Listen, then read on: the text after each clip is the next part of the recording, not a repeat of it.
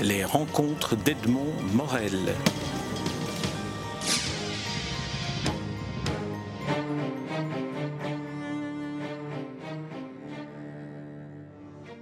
Je suis très heureux de vous rencontrer à l'occasion de la publication en anglais de la première traduction du chat de Geluc, euh, un, volume, euh, et, pas, et pas des moindres, la Bible, carrément la Bible de Philippe Geluc et Dieu. Mais est-ce qu'on pourrait dire que pour la traduction anglaise, un troisième auteur se prend pour Dieu aussi? C'est le traducteur. C'est vous qui le dites, hein? c'est pas moi. Euh, d'après Philippe, les deux auteurs, comme, vous avez dit, sont Philippe Geluc et Dieu. Euh, oui, en quelque sorte, en quelque sorte. Ça, c'est une grande question que vous me posez, parce que il a fallu presque faire une transformation du premier livre pour en faire un deuxième, qui est le deuxième en anglais. C'est-à-dire que ce n'était pas une question de traduction, c'est une question d'adaptation, comme j'ai dit, plutôt que de, ou de recréation. Et là, on est vraiment dans le dans, dans, les dimensions bibliques. Voilà, exactement. Voilà.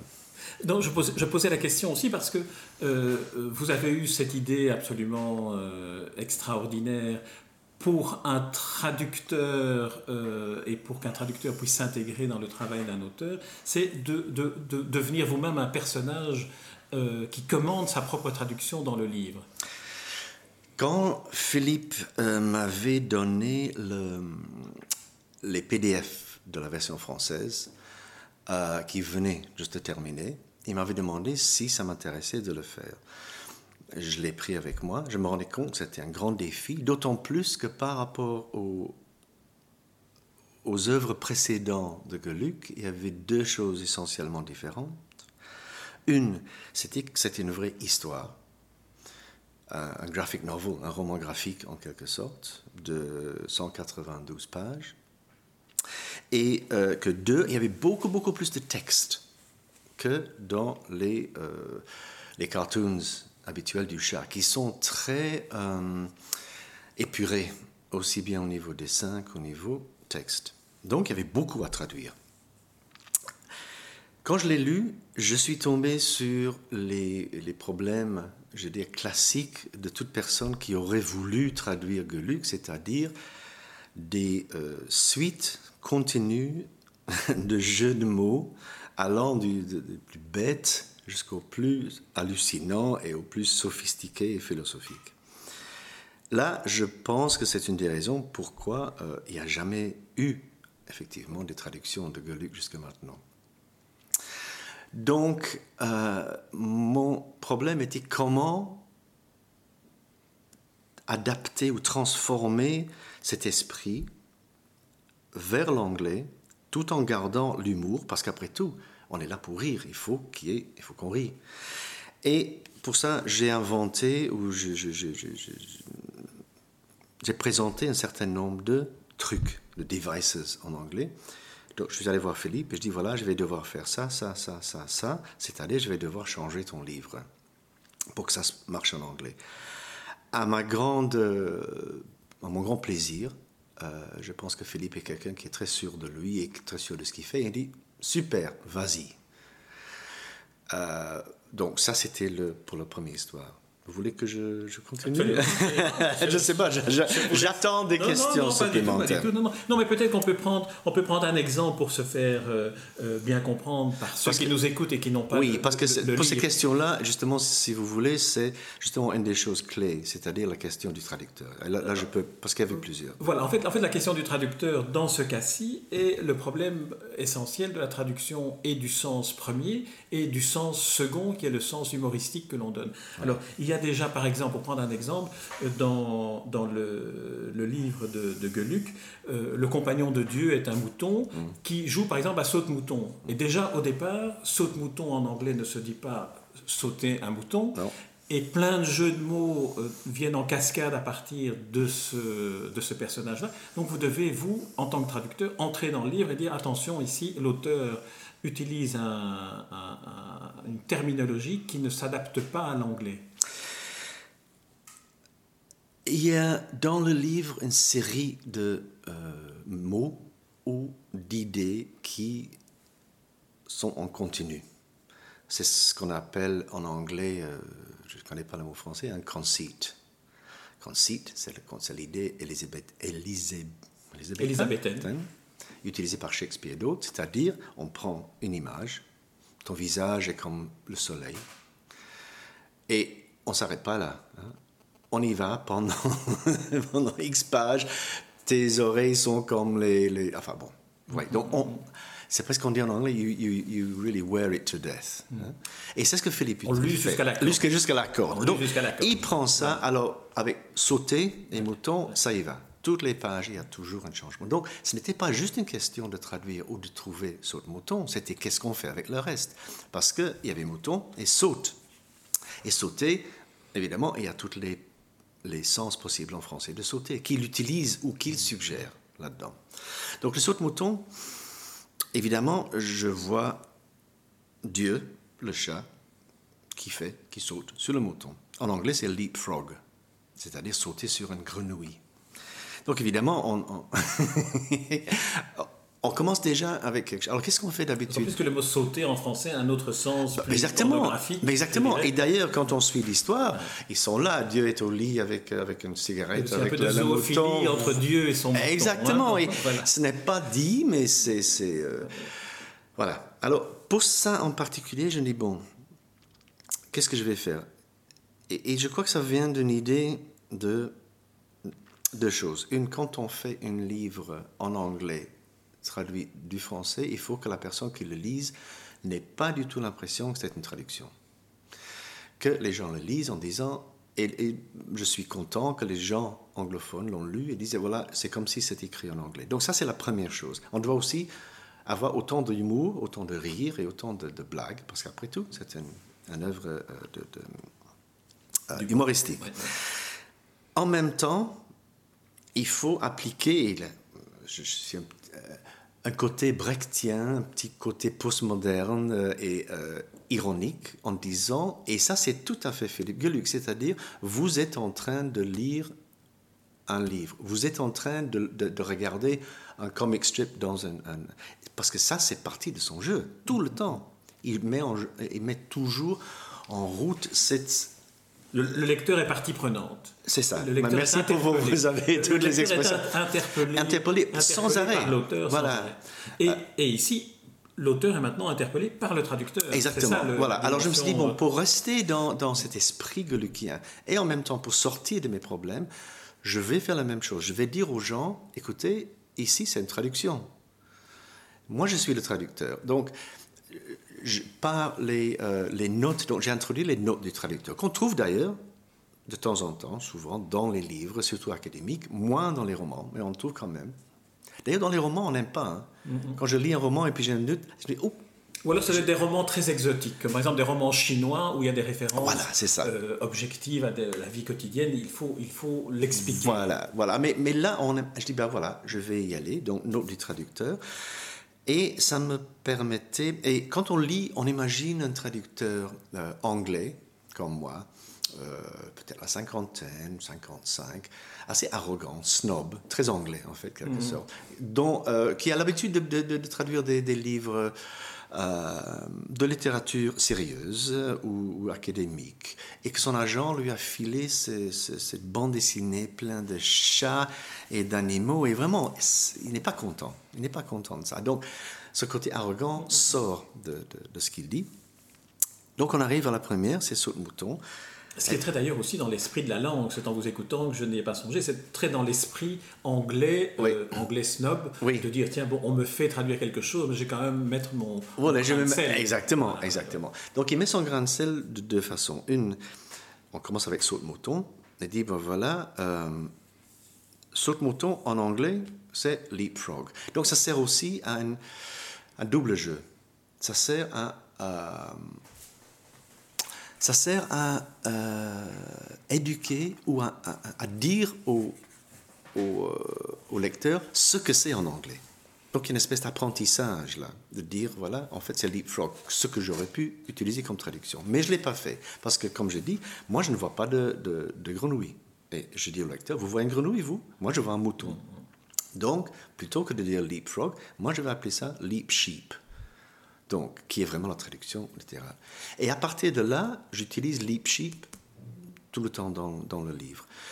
Donc, c'était intéressant de servir de ces deux choses-là. Et c'est d'autant plus important que le mouton est un personnage euh, clé. récurrent. Ah, Donc, clé, clé. En fait, c'est l'éminence grise. Voilà. Le chat est là comme il est, mais relativement euh, un peu surpris par les événements. C'est le mouton qui décide tout, en fait, qui est toujours derrière. Et pour poursuivre cette dernière petite phrase-là, je crois que je, n'ai pas devant les yeux, mais je dis quelque chose comme euh, l'auteur, euh, Monsieur Geluc, euh, fait des, jeux de mots bêtes comme ça tout le long de ce livre, et en voilà le premier. Ah, que c'est fatigant, ou quelque chose comme ouais, ça. ouais, Donc, ouais, ce- ouais. ce- Vous prévenez le lecteur que. que il- il- voilà. il Et toujours en même temps, je suis en train de dire, moi, moi, je, voilà. moi, je suis au courant ouais, voilà, voilà, tout à fait. de ça. Tout à fait. Alors, il y a un autre, un autre type de, euh, disons, de divergence entre l'auteur et le traducteur qui, qui apparaissent, et qui apparaissent parfois dans des éléments assez fondamentaux, comme par exemple les, les prénoms. Parce qu'on découvre au fil de la lecture que le mouton s'appelle Pascal, et la mort, qui est un autre, qui est en fait l'épouse de. Dieu, dans, dans, dans, dans le livre de, de, de, de Geluc, dans la manière dont Geluc, Geluc a fait venir la mort comme personnage et il en a fait Jacqueline, l'épouse de Dieu. Alors là, euh, Pascal le mouton devient Steve et Jacqueline devient Margaret. Pourquoi? Jacqueline est un nom assez courant et banal, quelque part. Donc il y a déjà en- dans le français un, un écart entre cet personnage qui est vraiment, on imagine euh, du, Bergman avec son, etc. Voilà. Euh, et, et donc je dis, mais je vais trouver un nom euh, qui est aussi banal. Et Margaret, c'est très banal. On n'appelle plus les enfants Margaret maintenant. Et évidemment, pour certaines personnes, il y a un petit clin d'œil à Margaret Thatcher. Parce que c'est une femme qui- domine tout. Elle- elle fait peur à tout le monde. D'ailleurs, c'est elle, sur une des pages, à mon avis, une page clé, qui lance un sort sur cet enfant qui est né pour dire, voilà, tu, tu vas, euh, tout ce que tu vas faire, euh, ça, ça, ça va foirer dans le monde, etc. Et cette page-là, que je trouve magnifique, et c'est une de mes préférées d'ailleurs, euh, pendant, que vous dites ça, on est en train de feuilleter. euh, voilà, c'est cette page-là, c'est dans le... Voilà, voilà, absolument, oui, oui, où, où on voit la mort. qui Et, et là, on rigole pas du tout. Ouais, ouais. Et d'ailleurs, la traduction que j'ai faite de ça, euh, je, je suis assez, assez fier. Et d'ailleurs, pour ça, euh, pour diverses... Oui, euh, j'ai... Je voulais un peu donner de- des personnages à ces gens. Donc, quand on traduit vers l'anglais, on, on doit pas oublier que on a les Américains, les Anglais, les Australiens et tous les gens à travers le monde qui lisent l'anglais. Donc il fallait trouver des choses qui soient compréhensibles, mais j'ai quand même donné un petit côté américain, euh, un peu hip-hop, un peu gangster, un peu black, un peu etc. à cette femme-là, parce qu'il y a des phrases en américain qui sont très, qui vont très bien. Je- si je peux euh, Non, non, non, je- euh, lire un. euh, I'll stuff your talc where the sun never shines, baby. Et puis, so big boy, as a punishment, I'm going to stick one hell's mother of a curse on his sorry human ass. Non, On, on va- retrouver, on va retrouver la partie française. Je vais essayer Oui, de oui, lire oui, la oui, partie française. En français, ce que vous venez de dire, c'est Eh bien, pour ta punition, je vais lui coller à ce bébé qui est Voilà. Adam, je vais lui coller une malédiction à ton être humain. Quoi qu'il fasse ou décide, il se comportera comme un con en toutes circonstances. Et en anglais, c'était whatever he chooses and whatever he does, he will fuck it up like a total asshole. Voilà. C'est un peu plus fort en C'est un anglais. peu plus fort en anglais, hein, quand même. Mais, euh, je peux. Absolument, bien sûr. Ça, c'était fait exprès. Je, je dirais. euh, je, je reviendrai à Steve the Sheep après. Euh, quand on.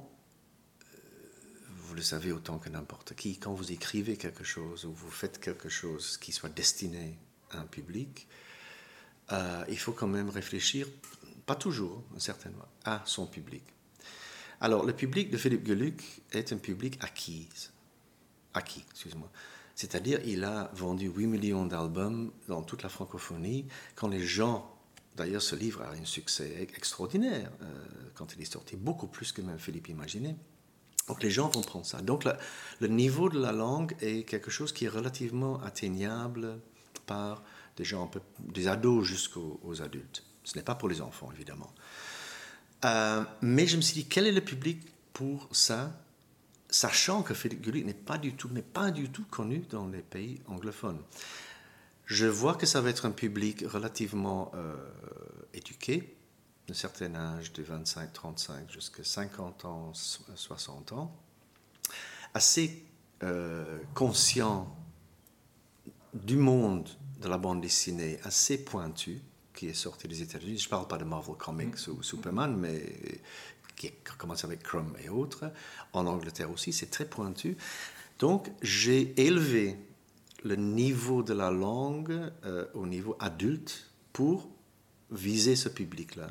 Donc, c'est intéressant. Effectivement, le français est plus, je dirais, gentil. L'anglais, je l'ai fait délibérément plus adulte, plus pointu et plus référentiel. Je, je l'ai bourré des références. Il faut peut-être un, jeu de pistes, mais bon, bourré des références littéraires, euh, pop, rock, euh, euh, culture branché, enfin plein de mm-hmm. choses, parce que je savais que si on allait essayer de toucher ce public-là, il fallait le monter. Et ça, c'est un très bon exemple mm-hmm. de... Ce qui est moins le cas dans, euh, dans la version originale française. Hein, oui, c'est ça. Hein. Comme par exemple, à un moment donné, euh, on évoque Sheila et Brel d'un côté, et ça devient Tina Turner et Bob Dylan de l'autre. Voilà. On, est dans, dans, des registres même, même à tout ce à point fait différents, Tout à fait différent. Je l'avais compté, je crois que en plus de ceux qui sont évidents, parce qu'il fallait trouver des, des, des... Dans ce cas-là, quand on a une chanson connue par les Français, euh, ou deux, il fallait trouver des équivalents, ou au moins qui sont connus par tout le monde. Euh, c'est pas... J'ai trouvé des chansons qui étaient connues, mais pas pour tout le monde. Donc Dylan et Tina Turner, bon là, ils sont bien. Surtout cette chanson-là, euh, River Deep, Mountain High. Alors, il y, a une autre, avant qu'on revienne à Steve de oui, oui, oui, c'est ça. je vais avoir ma réponse. Euh, il y a une autre, un autre, enfin, on pourrait évoquer des, points de traduction sur chacun, chacune des, vignettes, euh, chacune des pages du livre, mais dans un, des, dans un des délires de Dieu, il commence à faire des références à Obama, à Kennedy, et notamment Kennedy disant Ich bin ein Berliner, et ça a été traduit par Yes Weekend en anglais. Pourquoi avoir gommé le, la référence Non, mais je ne l'ai pas gommé. Non, parce... Ah. non, non, non, pas du tout. Alors, on, reprend en, précisant, euh, c'est à la page Ainsi eut lieu le miracle du mouton. Euh, Dieu euh, s'exalte, le mouton s'exalte en disant Je vous ai compris, I will survive. Et Yes We Can dans la version française. Et dans la version anglaise, cela devient. Alors, qu'est-ce qu'il a fait, Philippe, là? Il a pris je vous ai compris, ça, ça vient de... De Gaulle. De Gaulle. De Gaulle.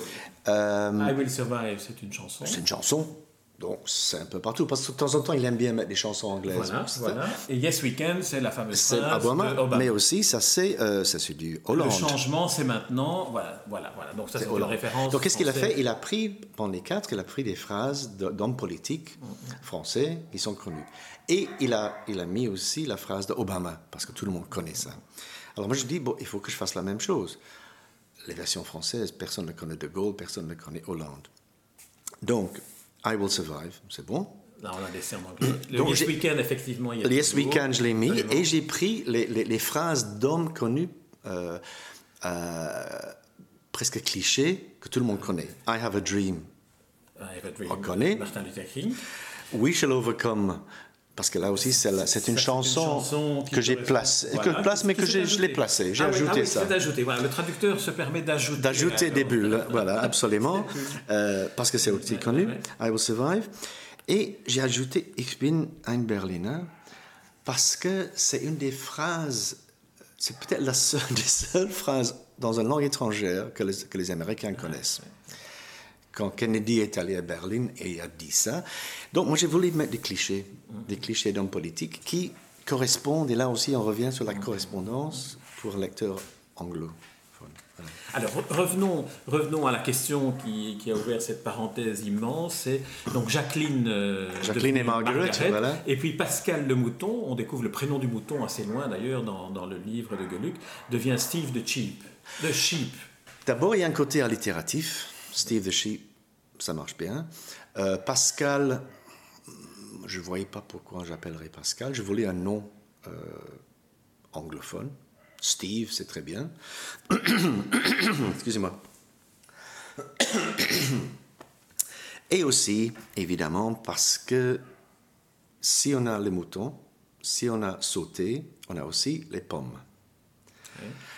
Parce que, euh, à un certain moment, toute l'histoire de la pomme commence quand le pauvre petit Adam, qui en fait sert de, petit mandaï, si on peut dire ça,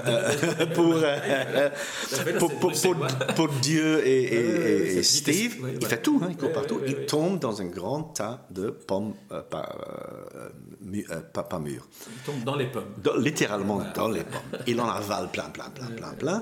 Et parce qu'il en avale tellement, il est malade, et c'est pour ça qu'il ne peut jamais manger de la, une pomme de sa vie. Donc, euh, on arrive à cette interdiction. Alors, je dis, bon, la pomme, c'est Apple. Alors, est-ce que je vais pouvoir en, mettre un jeu de mots ou deux bêtes sur euh, Steve Jobs? Voilà. Ah, c'est Steve Jobs. Mais voilà. Ah, voilà, voilà, voilà. Donc, Steve et Apple, d'ailleurs.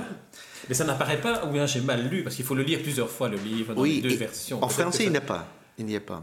Et j'ai ajouté des bulles. En français, parce que moi, en français, en lisant, je me suis dit Pascal, c'est Blaise Pascal, c'est le pari de Pascal. Voilà. C'est-à-dire, euh, Dieu, euh, je préfère parier qu'il existe plutôt que de prendre le risque qu'il n'existe pas. Voilà, Et donc, Steve, je me demandais si. Euh, D'abord, c'est un nom, je voulais un nom assez courant.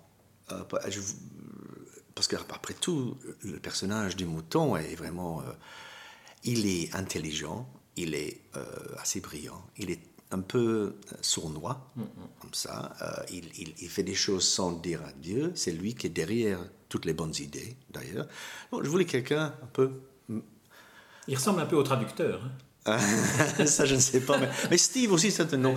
Mais euh, évidemment, j'ai introduit une phrase, d'ailleurs, sur cette page des pommes, euh, où j'ai dit quelque chose. on dit donc, euh, sur la page des pommes, j'ai commencé, c'est un petit sous-texte à peine, euh, et, pas tellement rigolo, mais il est là, où c'est marqué, ben, je traduis en français, ah, je, me sens, euh, I feel bad boss, je me sens coupable. C'était moi qui vous ai demandé de les inventer, les pommes. Tellement j'aime bien Johnny Smith. Donc déjà là, c'était l'idée de Steve d'inventer les pommes. Donc de Steve d'inventer les... Ah voilà, voilà, voilà. En français, il dit, euh, c'est pas pour critiquer, mais vous avez créé la peau de banane très glissante. Là, je l'ai mis aussi. Ok, et alors, et comme elles ne sont pas mûres, il a dû se faire bien mal. Voilà, là j'ai enlevé et je l'ai remplacé par, euh, par l'idée que c'était Steve qui avait demandé à Dieu d'inventer des apples.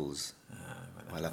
Et plus tard, quand ils se sont fait tous virer du paradis, y compris les, les animaux, euh, on, fait référence au fait, oui, cette histoire de pommes, qu'est-ce qu'il en a fait avec ça? De toute façon, c'était, le, le, mouton qui les a, qui les a inventés. Donc, c'est des petits trucs comme ça. Donc il y avait, euh, et, il y avait ça. C'était bon, c'est assez bête, mais Hein, si on a envie de, chercher. Oui, c'est ça. On peut, on peut s'amuser à, plusieurs lectures, en fait. Hein. Plusieurs lectures, on peut, y compris plusieurs lectures en français. Mais euh, moi, je recommande ce que l'exercice que j'ai fait, c'est de se procurer, si on parle un peu l'anglais, c'est de se procurer la version anglaise et de, lire les deux, parce qu'on voit à ce moment-là euh, les génies de la langue qui et l'adaptation. Euh, ah oui, oui, oui. C'est passionnant comme, comme esprit. Pour les gens qui adorent la langue, c'est alors, euh, Alain, pour terminer cet entretien, peut-être un, mot sur la manière dont vous avez travaillé avec euh, Philippe Geluc et un mot peut-être sur la manière dont lui a, perçu euh, la traduction une fois terminée.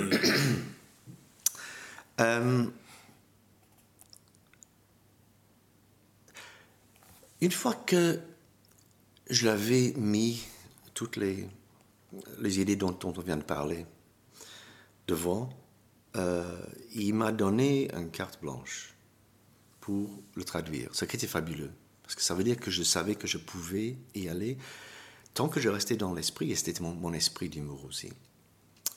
C'était venu assez tard, je l'ai commencé au mois de, juillet, j'étais en France et, à New York, et euh, j'ai presque pas eu de contact avec lui pendant tout ce temps-là. Pas du tout. J'avais juste deux lectrices. Il était d'accord sur les principes. Tout à sur fait. les grands principes, il était d'accord. Tout à fait. Et c'était un peu un secret, donc j'avais deux lectrices. C'était ma, mon épouse, qui est euh, bilingue, langue principale, et ma fille, à Paris, qui est aussi bilingue. Deux âges différents, dont je leur envoyais mes choix, et ils revenaient avec ça. J'avais aussi un, un, un, un riromètre, euh, l'informateur, avec mon épouse, Paramita, à New York. Alors quand je faisais ça, je disais, voilà, quand tu ris, ah oui, parce qu'elle rit bien. Voilà, tu marques voilà, ex- point d'exclamation. Bah, non, parce qu'il faut, Oui, c'est il faut vrai, que les gens vrai, rient. Il faut oui, qu'ils rient. Euh, et Donc un riromètre. un riromètre, Un c'est ça, un riromètre, voilà, riromètre, voilà. Et donc, chaque fois, je notais, donc, et, et je devais calculer que j'avais autant de rires en anglais qu'il y avait en français. Après, je suis revenu et on a passé avec Philippe peut-être euh, même pas une journée, 6 ou 7 heures. Et c'était vraiment des, questions de détail. Souvent, j'avais deux ou trois euh, possibilités, où j'avais toujours un peu fait trop de texte pour certaines pages, où on décidait ensemble si on gardait ça, ça, ça. Et c'était pour lui, c'était assez clair. Oui, on va garder juste ça ou ça. C'était par- parfait pour moi. Et on a passé vraiment page par page, bulle par bulle.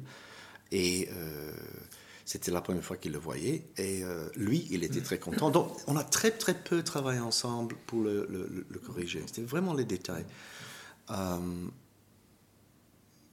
c'est intéressant c'est- cette histoire parce qu'il il n'y a pas eu de.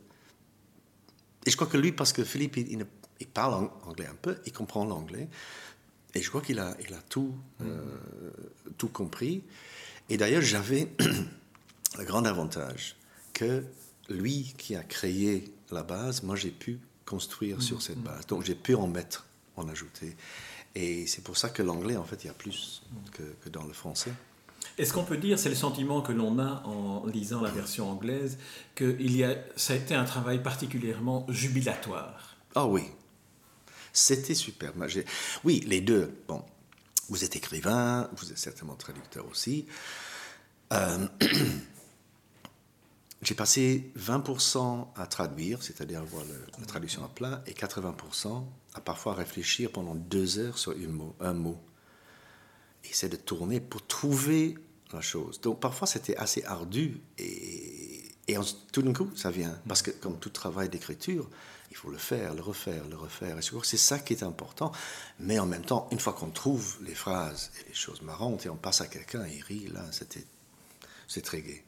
Eh en tout cas, c'est très gai pour ceux qui lisent, bien entendu, euh, les convaincus par Philippe Geluc euh, et son style, qui lisent la version française. Mais maintenant, il y a une nouvelle manière de rire, c'est en lisant la traduction de Alan Ward. Je vous remercie pour cet entretien. Et je rappelle que le, le titre anglais, que je vais prononcer à ma façon, The Bible According to the Cat, Philippe Geluc and God, The Real Story of the Creation of the World by God and Steve the Sheep, superbly adapted from the French by Alan Ward.